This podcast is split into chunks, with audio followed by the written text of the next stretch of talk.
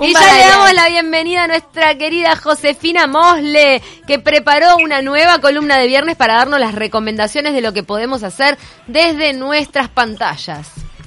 Hola, ¿cómo andan? ¿Todo bien? Bien, José, qué lindo escucharte.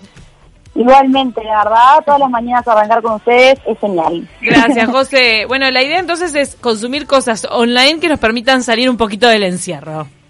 Exacto, y que no decaiga, porque esta es la segunda semana de cuarentena, hay gente que ya está media pumpa abajo y hay un montón de opciones para mirar, leer y escuchar en internet, así que no decaigan, che, vamos arriba. Exactamente, por eso, a ver, a ver qué, qué nos traes eh, para recomendar que, que le suba el ánimo a la gente.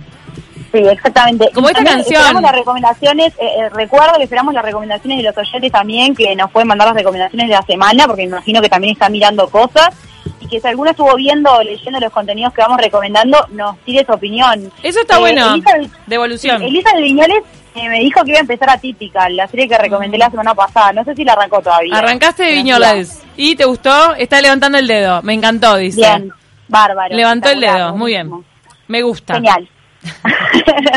Esta semana tenemos una recomendación de serie eh, que se llama The Morning Show, capaz que la ubican. Eh, fue estrenada en, en noviembre de 2019 en Apple TV y solo por los actores ya prometía. Fíjense que las principales son Jennifer Aniston, Reese Witherspoon y Steve Carell. O sea, Qué disparate lo que es Steve Carrell en esta serie. Ahí se consagra. La, la terminé de ver hace poco y, y me fascinó. Eh, hacía mucho que no me enganchaba con una serie. Y la quería ver hasta Sí, el final. de, ¿Qué va a pasar? ¿Qué va a pasar?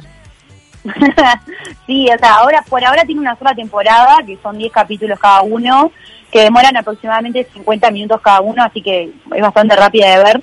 Pero ya se confirmó que fue renovada para una segunda temporada, así que están a tiempo de verla y llegar para, para la segunda temporada. Paréntesis bueno, para hablar la- de Atypical, perdón, estamos hablando de The Morning Show, pero acá nos manda mensaje de Falso Ninja, dice, arrancamos Atypical con mi novia y es muy buena, divertida con ciertas cosas profundas a la vez, pero pasa rápido y divertida, ideal para despejar 30 minutos cada capítulo. Excelente, excelente. Me alegro que les guste, la verdad que está muy, muy buena. Así que bueno, tienen de la semana pasada Atypical, esta semana tienen para ver eh, The Morning Show, eh, que bueno, eh, el personaje principal, que obviamente es Jennifer Aniston, que la conocemos todos por Friends y por un montón de películas que hizo después, porque realmente se mantuvo, fue de la de Friends, fue la que más vigente se mantuvo, creo, en, a nivel películas y series. El, personaje de ella se llama Alex Levy, es, es, eh, conduce un programa matutino que se llama The Morning Show, que vendría a ser como una especie de Good Morning America, es como más o menos ese formato, o sea, son noticias, pero también como de color y, o sea, intentando como revitalizar un poco la mañana. Y su compañero de programa, que se llama Mitch Kessler, que es el- quien es interpretado por Steve Carell, que siempre hace papeles de comedia, pero en está en actor dramático y como, como dice Camila, la se luce.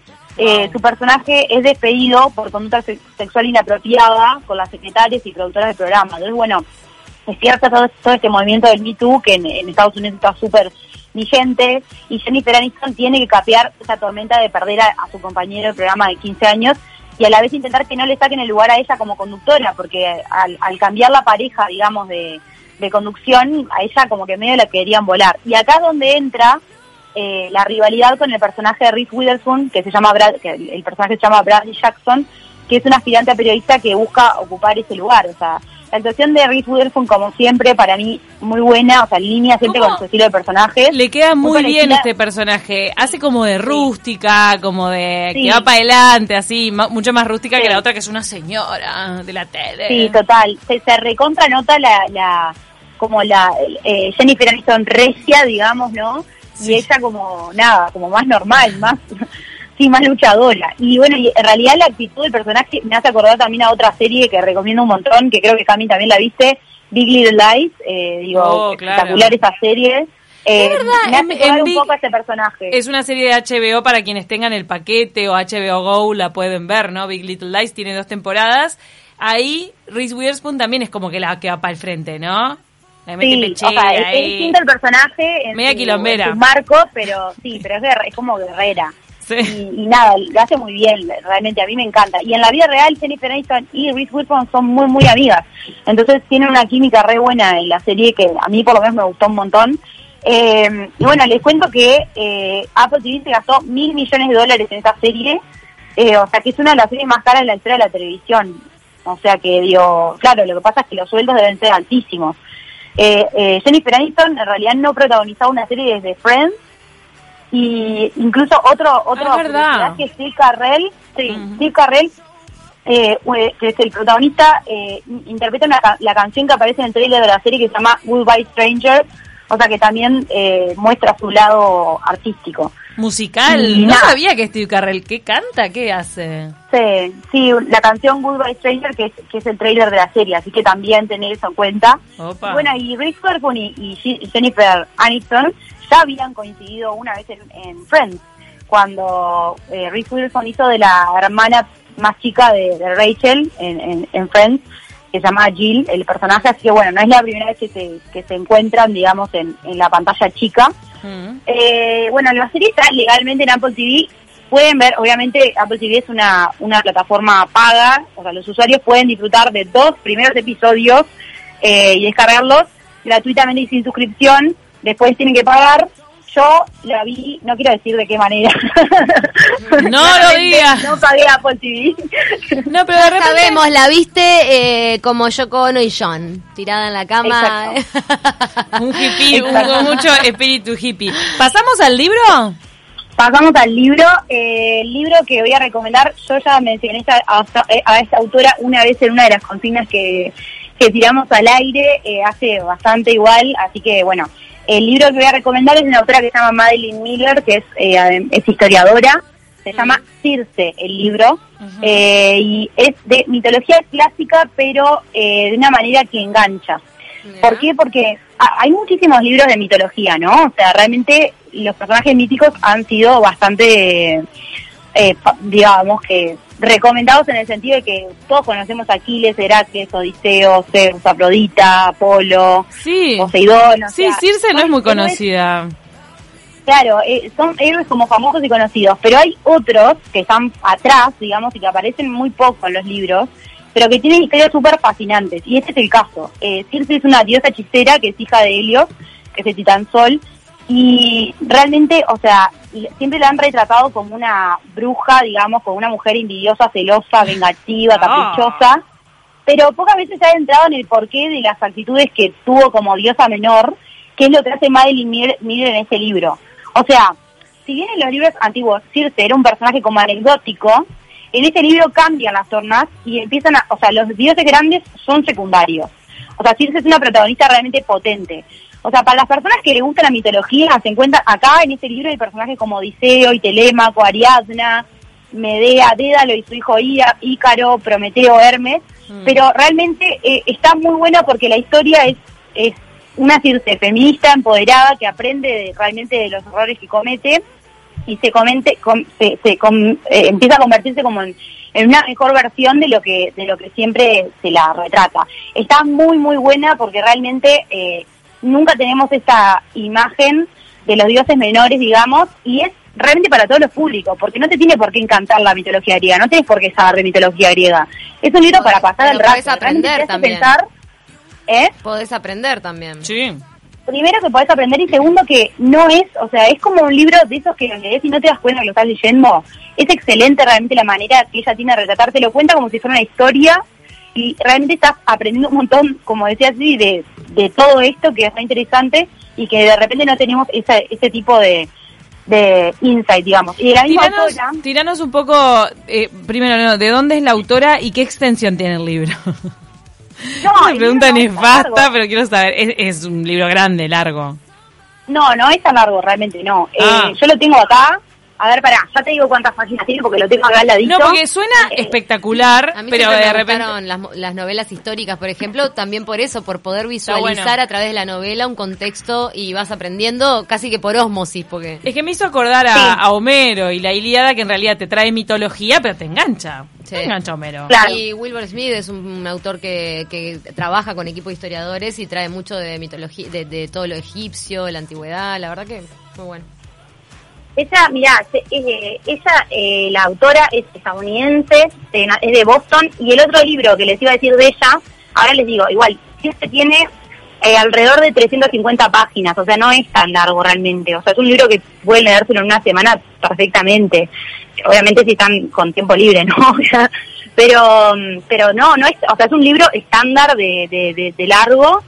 Y, y Madeline Miller eh, es eh, una, o sea, es maestra de, de latín y de, y de mm, griego y se pasó 10 años también eh, escri- escribiendo otro libro de esta temática también que se llama La canción de Aquiles, que es otro libro que me encantó, que, que retrata a Aquiles desde otro punto de vista, especialmente introduciendo al personaje de Patroclo como su interés amoroso, o sea, Ay, cosa que cambia bastante la mirada de la guerra de Troya. Qué lindos que son. Aquiles y Patroclo, los dos son hermosos. Sí. No hay forma Es de no imaginárselo. Leyendo. Y no me lo imagino como Brad Pitt, siempre lo digo.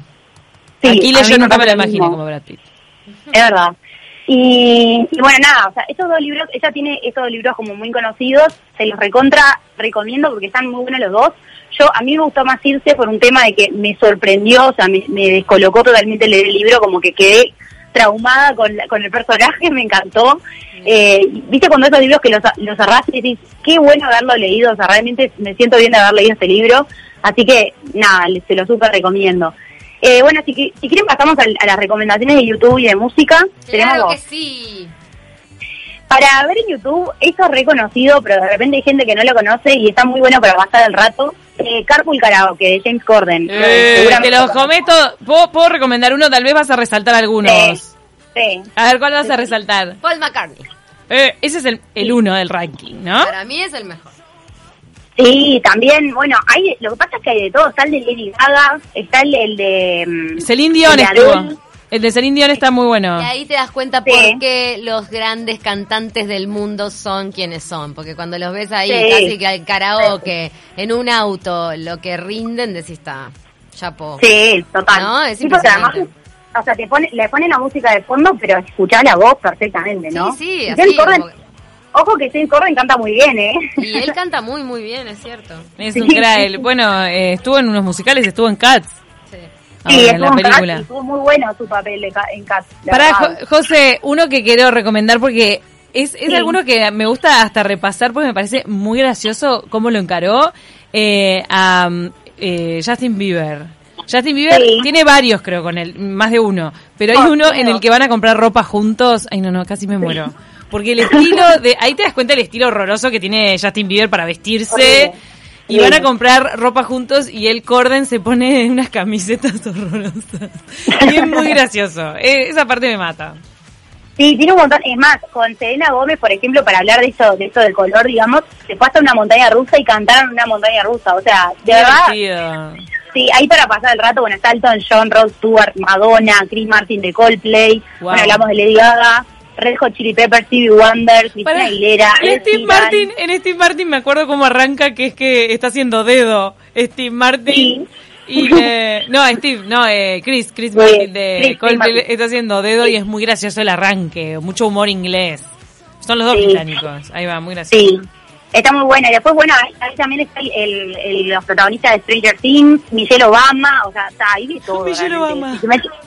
Si se, meten, en Carpool Karaoke, en el, en el canal de James Corden, tienen para, o sea, la cuarentena la pasan mirando Carpool Karaoke uno tras del otro, se re divierten. Tal cual. Demoran como 15 minutos cada uno, pero digo, podés saltear a las canciones que te gustan, es espectacular, a mí me encantó, me encanta. Muy buena, Muy buena. buena recomendación, la verdad que sí. Y después tengo un disco recién salidito del horno, pero Ay, así, recién salidito del horno, que eh, salió en realidad ayer de noche en Uruguay, o sea que digo, a ver, primicia total, que es la, el nuevo disco de Dualipa, que está, eh, la verdad, Ay, se cortó. No. No te vayas. fue bastante, Ay. sí, fue bastante porque hizo una transmisión en vivo para decir que lo iba a tener que sacar antes. José, para que nos, nos perdimos el nombre del disco porque se te fue el audio. Repetilo, por favor, por la gente que te está Sí, escuchando. se llama Future Nostalgia, nota- Nostalgia del futuro, básicamente se llama. Y lo iba a sacar la semana que viene, pero se lo filtraron, entonces lo sacó esta semana. Ah. Y fue bastante criticada porque cuando se lo filtraron hizo un video en vivo para decir que lo iba a tener que sacar antes. Y en un momento como que llora un poquito, porque claro, son tres años de trabajo, ¿no? Y fue muy, muy criticada porque está llorando por eso. En ese contexto mundial, la verdad es que no Ah, cayó muy bien a algunas claro. personas. Claro. Está. eh, Claro. sí. Eh, es como medio fuerte, pero, o sea, se entiende, ¿no? A ver, da, eh, digo, no está muy bueno. Entonces, bueno, lo tuvo que adelantar una semana, tiene contribuciones con el productor de Madonna, con Sob Low, que es una, una artista conocida también. Y las primeras críticas son brillantes. O sea, los críticos llaman al disco visceralmente brillante y perfección pop. Y en Metacritic tiene un promedio de 92, que es espectacular. O sea, mejor el, el álbum mejor calificado en 2020. Wow. Sí, tiene temas como Don't Start Now, que era el que estamos eh, escuchando, y Physical, que ya son hits, pero agrega otros temas, la verdad, muy, muy buenos, que, que están buenos, que nos entretiene la cuarentena. Le tenemos que aplaudir porque saca un disco en el medio de la cuarentena y eso es valorable. Es verdad. Claro, ni hablar. José, muchas gracias por tus recomendaciones. Queremos hacer, ya que te tenemos en línea, también aprovechamos compartir una noticia de último momento antes de terminar el programa y que tiene que ver con música y que tiene que ver con los artistas de nuestro país y con esta situación del coronavirus. Rubén Belogno, vocalista de Siglo, murió en España y se le atribuye su muerte al coronavirus. Eh, estaba viviendo en ese país desde los años 70 y fue una banda fundamental de la historia del rock uruguayo. Si hay una fanática de Siglo es Paula Echeverría. Paula Echeverría fanática de Siglo. Me imagino que en este momento Luis Cesio y otros compañeros de Siglo estarán este, entristecidos por esta noticia sobre Meloño y su fallecimiento en la madre patria donde estaba instalado hacía muchísimos años. Así que bueno, sí, una noticia que moviliza. Norberto, nuestro oyente, nos manda, eh, nos mandaba la historia. Muchas gracias. Así que bueno, Siglo, ¿le- ¿lo recomendás? Ahora que viste que a veces cuando fallece alguien uno retoma la, la música que habían hecho en su momento. Revalorizás. Revalorizás, mucho. sí, está Un buenísimo. montón de gente se lo va a poner a escuchar ahora en, en Spotify. Ahí en El Observador pusieron una lista de Spotify de, mm, de siglo. Pero José, tus recomendaciones de hoy fueron de novela. La verdad que eh, todo el mundo toma nota porque, por ejemplo, el libro me gustó mucho, el de la mitología. Está muy, Anoto. muy bueno, la verdad. Me- se me siguen sumando cosas pendientes. Qué Ahí está. Claro, lo que pasa que es verdad, lo de José y las recomendaciones te deja como un estado un poco de ansiedad de que querés consumir todo lo que te dice porque sabes que tiene buen gusto. Exacto. Tal cual. bueno, muchas gracias. Qué placer, José. Entonces, ¿y vos qué estás consumiendo para hoy, mañana y este fin de semana? Concretamente, ¿qué panzada te vas a dar? Yo me estoy dando una, una panzada de fantasía porque eh, cuando era más chica era muy fanática de unos libros que se llaman eh, el, el ciclo, eh, se llama en inglés Inheritance, eh, es de fantasía, total, es fantasía tipo Game of Thrones. Sí. Y la verdad, los leí cuando era chica y los estoy releyendo porque me gusta como Wow. volver a despertar la imaginación. Me encanta el tema de, de imaginación, amo. Y nada, cuando era chica me acuerdo que me habían encantado y como el autor sacó un libro nuevo, dije, los voy a leer todos de nuevo. Y tienen todos 800 páginas, o sea que la Ah. pasada es... Sí, sí, sí. Los libros de fantasía en general son, son gorditos, pero esa recomendación última que acabas de hacer sin querer está muy buena y es releer libros que nos hayan marcado en el pasado. Yo, por ejemplo, tengo la deuda absoluta de releer El Alquimista después de haber hecho El Camino de Santiago. Ah, porque claro. yo lo leí con 13 años, me quedó, y con 40 pude hacer el camino. No me perdono no releerlo a ver qué significa para mí hoy esa misma Bueno, lectura. Viene ahí. El gusta. Principito, cuánta gente lo leyó de chica, Mi árbol de naranja lima, no sé, esos libros que el otro día estaba mirando justo Corazón, Mi planta naranja lima, eh, a ver cuál otro, no sé, hay unos clásicos que están ahí que de verdad que vale, Juan Salvador Gaviota, vale la pena. Para los fans de Harry Potter, que hay un montón de gente que ah, Sí, sí. quedó marcada por, por la saga de J.K. Rowling, los liberaron en internet a todos los libros. Qué O impresionante, te los puedes leer, releer, lo que quieras, porque en digital. Bueno, y la gente que. Ah, la fanática de Harry de la sí. Está to- casi todo. No, la- los fanáticos de Harry Potter, obvio que ya tienen los libros. Pero por las dudas eh, está liberado. Claro, ahora. está Qué- bárbaro, está buenísimo. Qué lindo, José. Así que a releer también, a hacer las nuevas recomendaciones de José y a encontrarse con viejos amores de la cultura. Sí, Nos tenemos que ir. Te mandamos un Bueno, beso enorme. Será hasta el próximo viernes contigo con Buen nuevas recomendaciones. Buen fin a todos, que pasen lindo.